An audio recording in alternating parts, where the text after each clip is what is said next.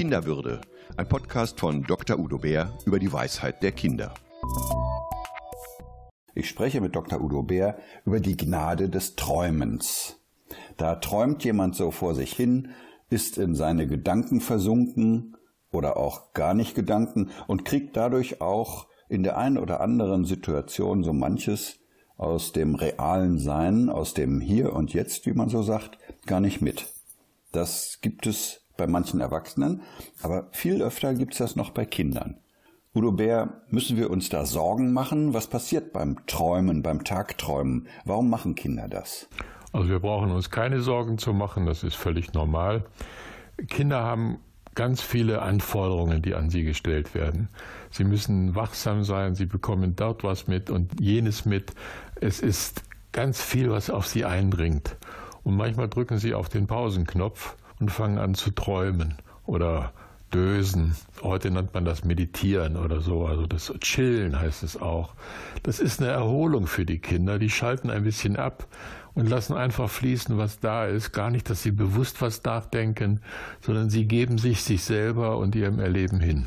Sie sagten das gerade, früher nannte man das Dösen oder Rumdösen und das Rumdösen ist eigentlich ziemlich gesund, weil wenn man dabei meditiert, ist es ja ziemlich gesund für jung und alt. Es äh, führt zu Entspannung und verschafft Ruhepausen für den Kopf sozusagen. Wenn Erwachsene heute meditieren, joggen oder Yoga machen, machen sie das ja auch, um den Kopf frei zu kriegen. Äh, brauchen also auch Erwachsene immer wieder Ruhepausen für ihren Kopf? Ja, brauchen sie unbedingt. Es hört ja nicht auf, dass das Anforderungen an die Erwachsenen gestellt werden und dass viele mediale Impulse auf uns Erwachsene eindringen und einstürmen sogar. Und einfach zu dösen, sich einfach mal nicht zu tun, die Gedanken, die Bilder, die Gefühle kommen und gehen zu lassen. Also dösen, meditieren, wie man das nennt, ist viel billiger auch als teure Seminare, wo man das beigebracht bekommt. Das kann helfen, wenn einem das verloren gegangen ist aus der Kindheit. Aber Kinder machen das spontan und preiswert von außen, also das ist ja jetzt etwas, was so innen stattfindet, ja. von außen, also von Eltern und anderen Erwachsenen, zum Beispiel auch äh, von Lehrerinnen und Lehrern, werden träumende Kinder, glaube ich, oft als Träumerlein bezeichnet, so ein bisschen abfällig, so als ob sie nichts mitbekämen, sich ab und zu in ihre eigene Welt zurückzögen, so. Ähm, Udo Bär, ist das Träumen auch schlecht? Sollten wir Kinder dazu ermahnen, nicht so viel zu träumen, mehr aufzupassen? Nein, das sollten wir nicht. Also das Träumen ist nicht das Problem, sondern die Reaktion der Erwachsenen auf das Träumen.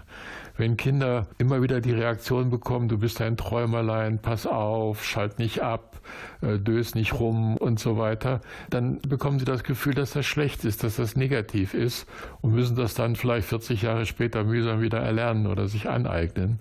Also die, die Reaktion ist was Abwertendes. Wir sollten Pausen akzeptieren, die Kinder sich nehmen, Pausen der Wahrnehmung und der Konzentration, weil wenn sie das haben, dann können sie danach sich umso besser konzentrieren. Wir brauchen alle unsere Pausen und wir können natürlich alles durchziehen, auch als Erwachsene und Kinder auch, aber dann brechen wir irgendwann zusammen oder brennen aus oder wie immer man das dann benennen möchte. Also nicht das Träumen ist das Problem, sondern die Reaktion der anderen auf das Träumen. Kinder brauchen also eigentlich keine Erwachsenen, die immer sagen, jetzt hast du aber genug geträumt oder konzentrier dich doch mal. Nein. Wird denn mit solchen Ermahnungen, die vielleicht sogar auch noch im Beisein Dritter gemacht werden, wird damit auch etwas kaputt gemacht? Ja, die Kinder werden beschämt vielleicht. Andere lachen über die in der Klasse oder woanders. Und sie, wenn sie das mal hören, ist das kein Problem. Und wenn, wenn im Mathematikunterricht eine Lehrerin etwas vorstellt und jetzt sagt, bitte, jetzt passt mal alle auf und so und, und träumt hier nicht rum, dann ist das schon okay. Da kann das mal sein. Aber wenn sich das wiederholt, dann führt das dazu, dass Kinder denken, oh, ich bin falsch, äh, ich, ich, ich bin nicht richtig. Nicht nur ich mache was falsch, sondern auf Dauer ich bin falsch. Und das verringert das Selbstwertgefühl und das kann, wie gesagt, auch zur Beschämung und Erniedrigung führen. Wenn ein Kind sich oft in seine Welt zurückzieht, also vielleicht gibt es da ein zu oft und träumt, rumdöst, müssen wir uns dann irgendwo ab irgendeinem Punkt doch Sorgen machen? Ja, das kann man nicht nur an dem Träumen festmachen, sondern an dem Gesamtbild von dem Kind und dem dominanten Verhalten. Also ich habe immer wieder festgestellt, dass die Kinder ihren eigenen Rhythmus haben und jedes Kind da ein bisschen anders ist. Manche träumen gelegentlich, andere träumen häufiger. Also da sind die Kinder einfach von ihrem Naturell her unterschiedlich.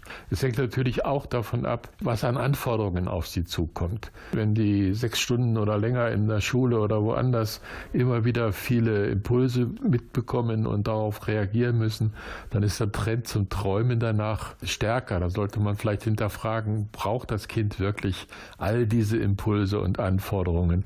Ist es gut, nach der Schule noch zur Nachhilfe zu gehen? Ist es gut, noch zum äh, Französischunterricht oder Chinesischunterricht zu gehen und Ballett und dies und jenes? Also, dass man den Leistungsanspruch vielleicht ein bisschen runterzieht. Es gibt noch einen Faktor, der wirklich dann Besorgnis erregen kann. Ich kenne manche Kinder, die, für die ist das Träumen eine Flucht aus einer giftigen Atmosphäre. Also eine giftige Atmosphäre ist das, was wir um uns herum spüren, was aber auch in uns hineinsickert. Und das kann eine Atmosphäre sein von Angst, woher sie auch immer kommt, Eltern, andere Großeltern, Institutionen, eine Atmosphäre von Schuldgefühlen, eine Atmosphäre von ja auch Leistungsdruck, äh, der, der vielleicht gar nicht so ausgesprochen wird, aber der in der Luft liegt. Und da ist es sehr schwer für Kinder, sich zu entziehen. Und ein Faktor, mit dem sie das oft versuchen, ist ja zu träumen. Also wenn es, deswegen sage ich mal, das Träumen ist nicht das Problem, aber wenn Träumen in so einem Kontext ankommt, dann sollte man sich die Atmosphäre angucken, was man da verändern kann. Udo Bär, jetzt brauchen wir zum Schluss noch sowas wie ein Fazit zur Gnade des Träumens. Träumen ist eine Gnade, ist ein Geschenk. Und Kinder nehmen das an und wir Erwachsene sollten es auch annehmen. Sie hörten Dr. Udo Bär im Bärpott Kinderwürde über die Weisheit der Kinder.